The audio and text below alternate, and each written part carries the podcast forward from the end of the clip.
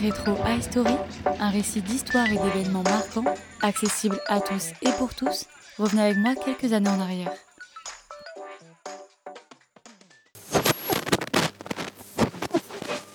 Bonjour à tous, vous l'avez peut-être compris dans le titre, c'est un nouveau format que je teste, plus court, où cette fois on ne va pas revenir sur un événement, mais sur la définition et l'origine d'un mot. Aujourd'hui on va parler du crudivorisme.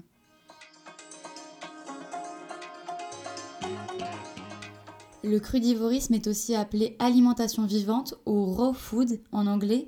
Eh bien, qu'est-ce que c'est? C'est une pratique alimentaire qui consiste à ne manger que des aliments crus, plus exactement à ne pas les manger cuits à plus de 42 degrés. En fait, pour les crudivores, la cuisson des repas détruirait les nutriments naturels, les fibres, les antioxydants et les vitamines présents dans les aliments. Cette pratique ferait maigrir, améliorer la digestion et la santé, et pour certains de ses adeptes, elle irait jusqu'à prévenir ou guérir certaines maladies. De quoi se nourrissent-ils exactement? Eh bien, les crudivores mangent essentiellement des fruits et des légumes crus, des noix et des graines lorsqu'ils sont crudivégétariens, et parfois des produits laitiers non pasteurisés, de la viande, des fruits de mer et du poisson cru lorsqu'ils sont crudivégétaliens. Pas facile. c'est pas facile. C'est pas facile. C'est pas facile.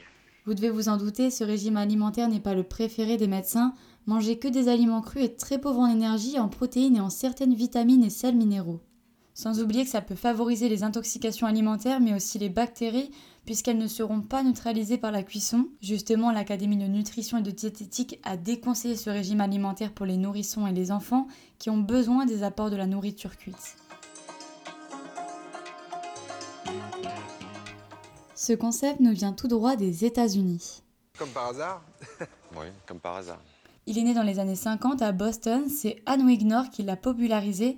Elle dit avoir survécu à deux cancers grâce à ce mode d'alimentation. Son histoire fait le tour du monde, une histoire assez déroutante quand elle sort de la bouche d'une infirmière. Depuis quelque temps, cette pratique est revenue au goût du jour, notamment grâce à la mode des smoothies.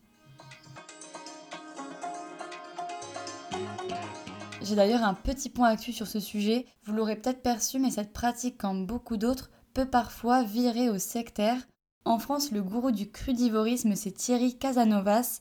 Depuis le 9 mars 2023, le parquet de Perpignan a ouvert une information judiciaire à son encontre. Pour le coup, on se doute un peu du pourquoi.